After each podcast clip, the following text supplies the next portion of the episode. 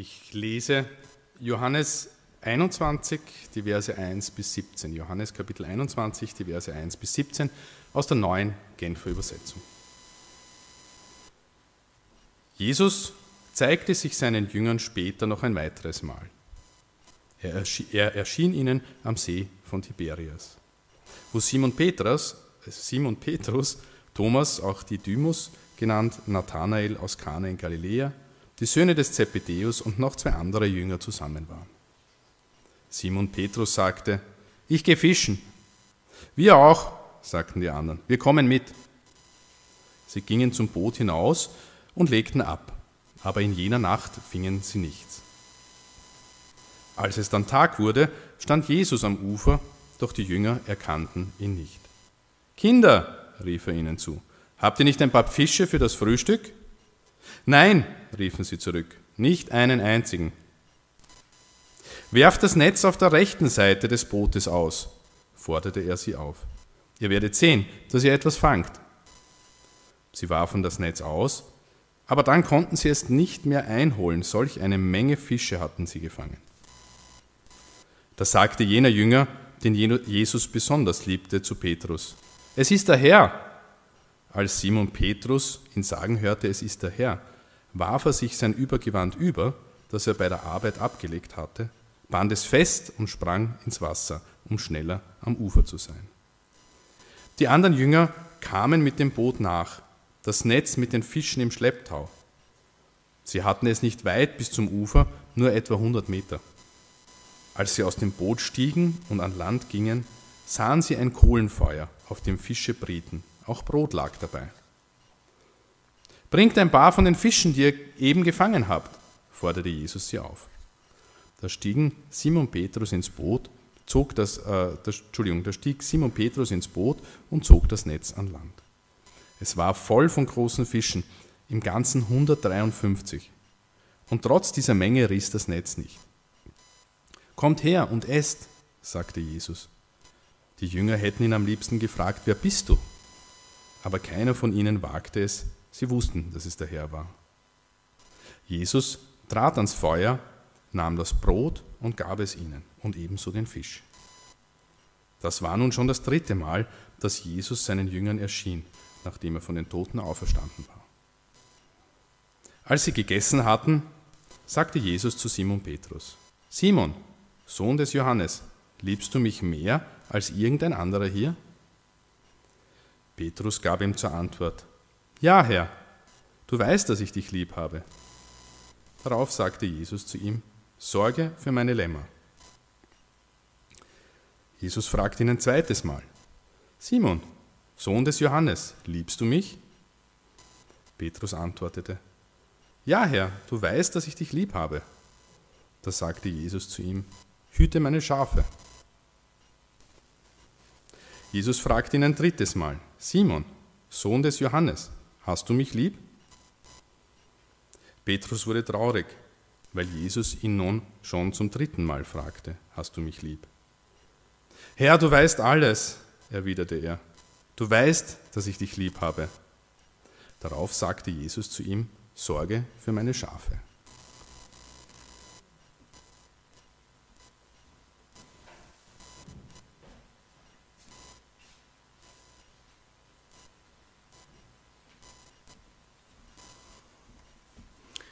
Guten Morgen. Heute ist Ostersonntag. Wir feiern, dass Jesus, der Sohn Gottes, von den Toten auferstanden ist und den Tod besiegt hat. Man kann das Grab von Jesus nicht besuchen und die Überreste seines Körpers sehen, denn es ist leer. Das Grab ist leer weil Jesus aus ihm herausgegangen ist. Wenn wir als Christen über die Auferstehung sprechen, denken die, die Leute oft, dass, dass wir vielleicht naja, ein bisschen verrückt sind. Menschen kommen nicht von den Tod zurück. Das stimmt. Das tun sie nicht. Auch die Menschen im ersten Jahrhundert fanden die Vorstellung von Auferstehung einfach absurd. Tote Dinge bleiben tot, aber nicht Jesus. Wir haben historische Augenzeugenberichte von Hunderten von Menschen, die Jesus gesehen haben. Nachdem er gekreuzigt wurde, gestorben ist und begraben wurde. Sie sahen nicht einen Geist, sondern Jesus, der von den Toten auferstanden war. Vielleicht bist du gerade dabei, etwas über Jesus oder das Christentum zu lernen. Vielleicht, vielleicht erscheint dir Jesus als eine sehr barmherzige Person. Seine Lehren scheinen meist interessant zu sein, aber du magst nicht wirklich alles, was er gesagt hat. Das Wichtigste jedoch, mit dem man sich auseinandersetzen muss, wenn man den christlichen Glauben betrachtet, ist, ist der Wahrheitsanspruch, dass Jesus leiblich von den Toten auferstanden ist. Timothy Keller bringt das Argument so einfach auf den Punkt. Er schreibt, wenn Jesus, wenn Jesus von den Toten auferstanden ist, dann muss man alles akzeptieren, was er gesagt hat. Wenn er nicht von den Toten auferstanden ist, warum sollte man sich dann um irgendetwas von dem kümmern, was er gesagt hat? Die Frage, an der alles hängt, ist nicht, ob sie seine Lehre mögen oder nicht, sondern ob er von den Toten auferstanden ist oder nicht. In 1. Korinther Kapitel 15, Vers 17 bis 20 schreibt der Apostel Paulus, und wenn Christus nicht auferstanden ist, ist euer Glaube eine Illusion. Die Schuld, die ihr durch eure Sünden auf euch geladen habt, liegt dann immer noch auf euch. Und auch die, die im Glauben an, an Christus gestorben sind, sind dann verloren wenn die Hoffnung, die Christus uns gegeben hat, nicht über das Leben in der jetzigen Welt hinausreicht, sind wir bedauernswerter als alle anderen Menschen. Doch es verhält sich ja ganz anders. Christus ist von den Toten auferstanden. Er ist der Erste, den Gott auferweckt hat. Und seine Auferstehung gibt uns die Gewähr, dass auch die, die im Glauben an ihn gestorben sind, auferstehen werden. Die Auferstehung von Jesus, was, was bedeutet das? Was bedeutet sie für, für dich und mich? Nun zu einem, wie wir in unserem Text heute Morgen sehen werden, bedeutet die Auferstehung Versöhnung. In dem Text den Helmut gerade gelesen hat, sehen wir, dass, dass die, die Jünger zu dem zurückkehren, was sie taten, bevor Jesus sie rief und ihr Leben störte. Sie gehen fischen. Wenn du mit den Berichten der Evangelien über die Kreuzigung, das Begräbnis und die Auferstehung Jesu vertraut bist, dann weißt du, dass die Jünger den auferstandenen Jesus bereits gesehen hatten. In Johannes 20 war einer der Jünger Thomas so weit gegangen, die Stellen zu berühren, an, den, an denen die Nägel die Hände Jesu durchbohrt hatten. Und das Loch in der Seite Jesu, wo er von einem römischen Speer durchbohrt worden war. Sie hatten den auferstandenen Jesus Christus gesehen und mit ihm gesprochen. Sie wussten, dass er von den Toten auferweckt worden war. Aber was ist die Reaktion der Jünger Jesu auf seine Kreuzigung und Auferstehung? Unglaube, Zweifel und eine un unerbittliche Entschlossenheit zu der Art und Weise zurückzukehren, wie ihre Welt war, bevor sie Jesus betroffen haben. Du kannst dir das Gerede fast vorstellen. Es steht nicht in den Texten, es ist gefährlich, das zu machen, aber wir können das fast vorstellen. Jemand sagt so etwas wie, also ja, die, die Reisen mit Jesus, die waren ziemlich interessant. Ja, sagt ein anderer, nur die, die ganzen Predigten haben, haben mich nicht sehr interessiert. Aber die Heiligung, die waren erstaunlich, sagt ein anderer. Jemand anderes sagt, ja, aber die meisten Leuten, die meisten Leuten hat, hat nicht gefallen, was wir über das Reich Gottes gesagt haben. Na gut, wurscht. Geh mal fischen. Zurück zum Bequemen. Zurück zum Normalen. Zurück zu dem, was sie am besten gekannt haben. Aber sie haben nichts gefangen. Nichts. Diese erfahrenen Fische, die diese Gewässer kannten, sie fingen nicht, klingt vielleicht vertraut, es ist dieselbe Geschichte, von der wir früher in den Evangeliumsberichten über diese Männer gelesen haben, als sie zum ersten Mal von Jesus gerufen wurden, ihm zu folgen. Sie hatten nichts gefangen. Jesus sagte ihnen, wo ihre Netze auswerfen, so, aufwerfen sollten, und sie kamen mit mehr zurück, als ihre Netze fassen konnten.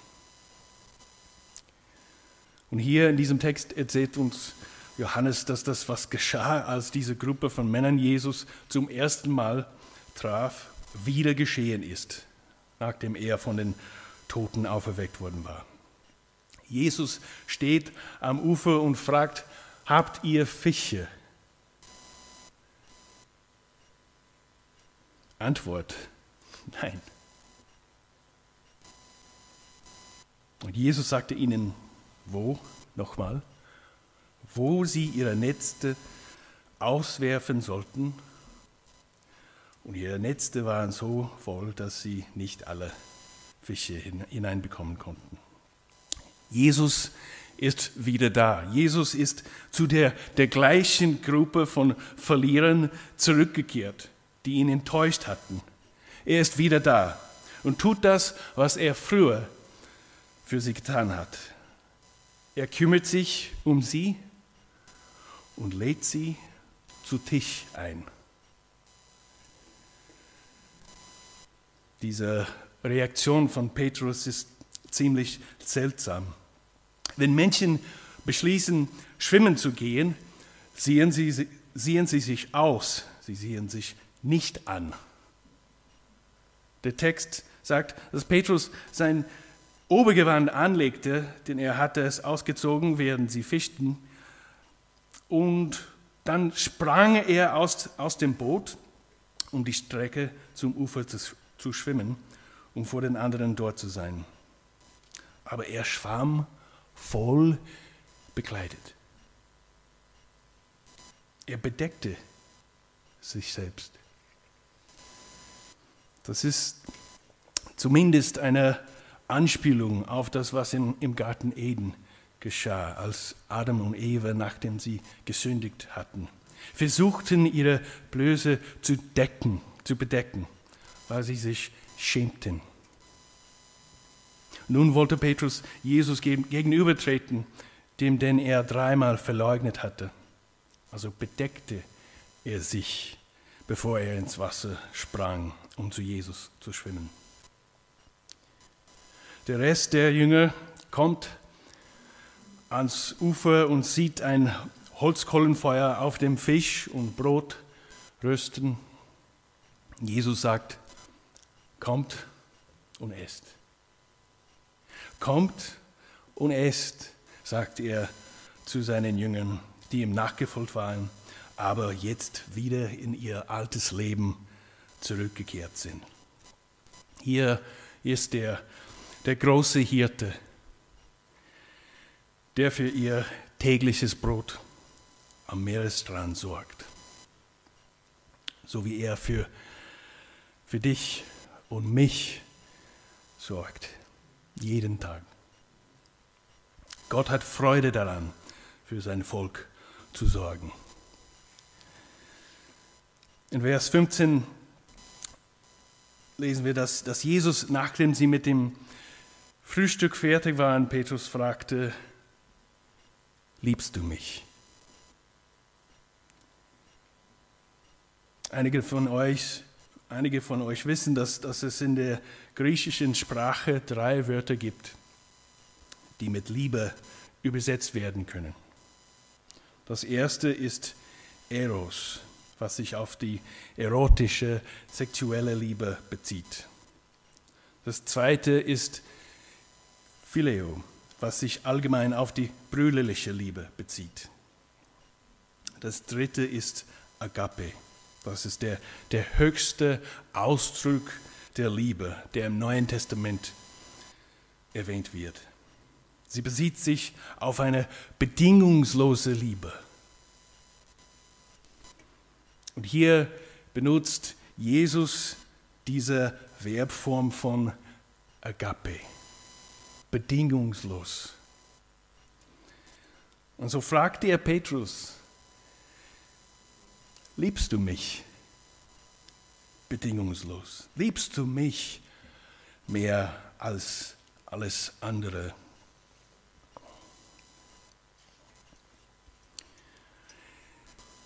Wie tief unsere Zuneigung zu Jesus ist, hängt ganz real davon ab, wie gut wir seine Vergebung verstanden haben. Petrus wusste das besser als jeder andere. Er hatte Jesus verraten, indem er dreimal leugnete, dass er Jesus überhaupt, überhaupt kannte, nachdem Jesus verhaftet worden war. Daher verstand Petrus wirklich, was Vergebung und Versöhnung bedeuten, indem ihm er vergeben und die Beziehung zu Jesus wiederhergestellt wurde. Petrus antwortet, indem er sagt, ja, Herr, du weißt, dass ich dich liebe. Dann stellt Jesus, Jesus Petrus die, die gleiche Frage ein zweites und ein drittes Mal. Petrus antwortete zwei weitere Mal, ja, Herr, du, du weißt, dass ich dich liebe. Und nach dem dritten Mal war Petrus betrübt. Aber indem, indem er Petrus bittet, seinen Glauben dreimal zu bekennen, zeigt Jesus, dass er Petrus vergeben hat und dass sie versöhnt sind. Jesu Antwort an, Pet an Petrus ist im Wesentlichen jedes Mal die gleiche. Sorge für meine Lämmer, hüte meine Schafe, Sorge für meine Schafe. Im Neuen Testament bezeichnet Jesus diejenigen, diejenigen, die ihm nachfolgen, oft als Schafe. Dieses Bild ist für uns leicht zu verstehen, auch für, für diejenigen von uns, die in der Stadt wohnen. Hirten kümmern sich um die Schafe. Sie bringen sie dorthin, wo sie Nahrung und Wasser haben. Und sie beschützen ihre Schafe. Jesus Befehl an Petrus lautet also im Grunde, liebe mich, indem du andere liebst. Liebe mich, indem du dich um die kümmerst, die mir nachfolgen.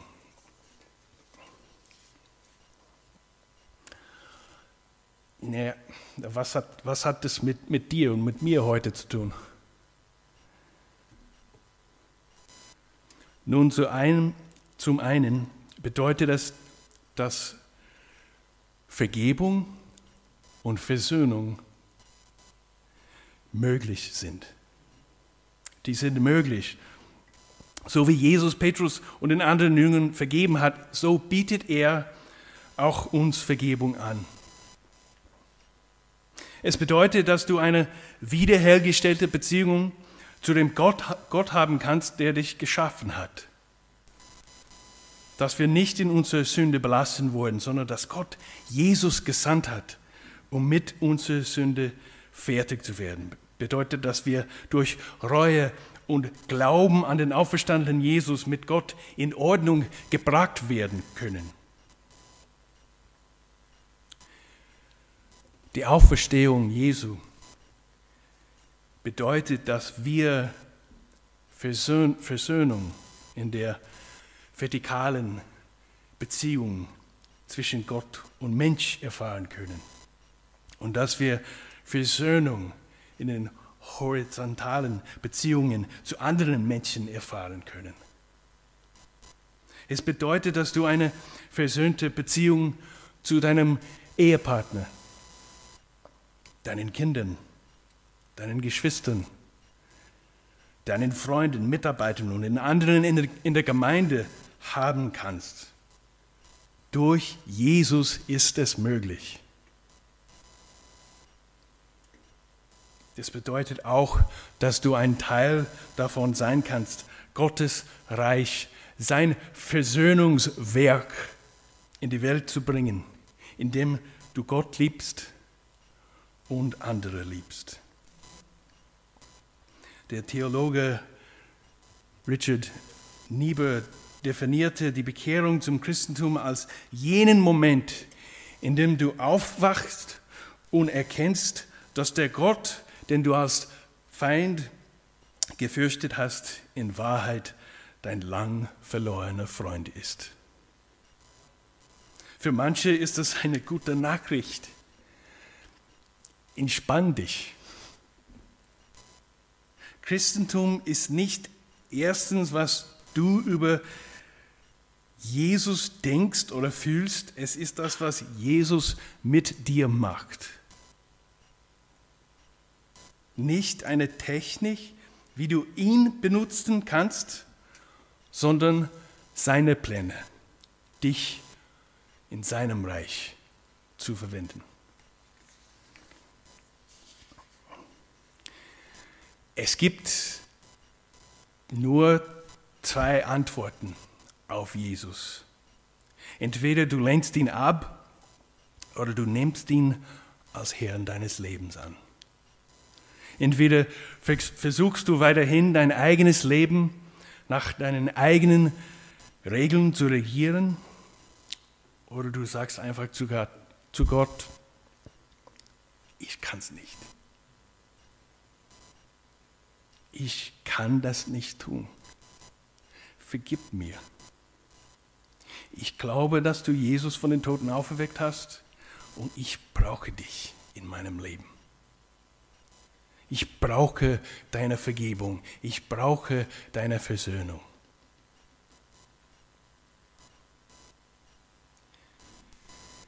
Vielleicht geht es dir wie, wie Petrus und den anderen Jüngern. Du bist seit einiger Zeit Christ, aber du bist wieder in die Bequemlichkeit abgerutscht und stellst Gott nicht mehr wirklich vor alles andere in deinem Leben. Die Worte Jesu an seine Jünger gelten auch für uns heute. Kommt an den Tisch.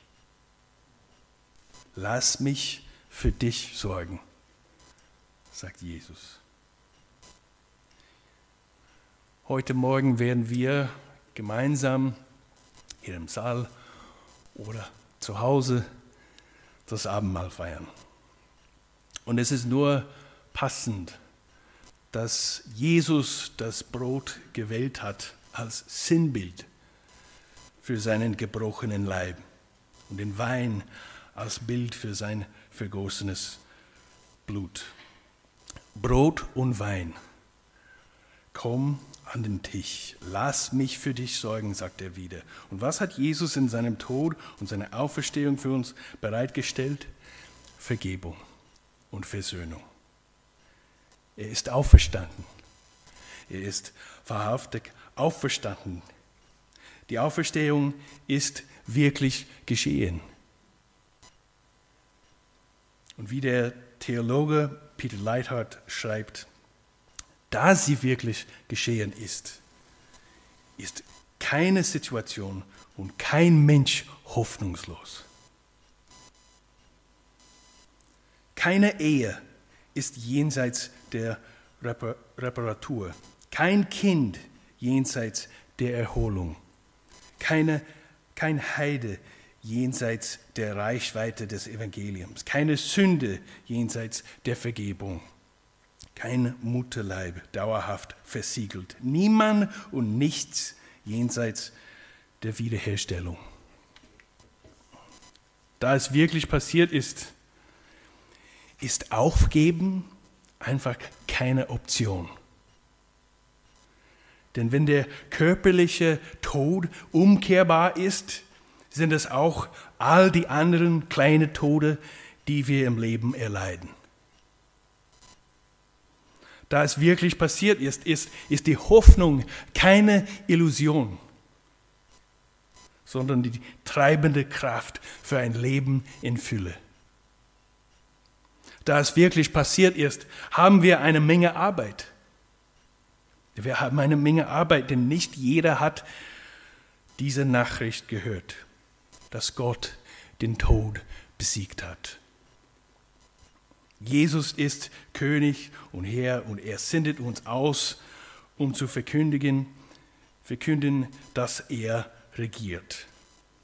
Er setzt die Gemeinde ein, unsere Gemeinde, die Gemeinde in Wien, die Gemeinde in der ganzen Welt. Er setzt die Gemeinde ein, um die erste Form und Trägerin seines Reiches zu sein. Er beabsichtigt, alles Böse und die Sünde, alle Ungerechtigkeit und Bosheit zu überwinden und ruft uns in der Kraft seiner Auferstehung dazu auf, an seinem Krieg gegen alles, was seine gute Schöpfung beschädigt teilzuhaben. Geh in die dunkelsten Slums, in der dunkelsten Stadt und auch dort ist der auferstandene Jesus König. Warte in den Abfall des am meisten ruinierten Lebens und auch dort ist Jesus der lebendige Herr. Sortierte die Trümmer, die deine eigene Sünde in deinem Leben verursacht hat Stelle dich ihnen im Glauben und in der Hoffnung und du wirst sehen,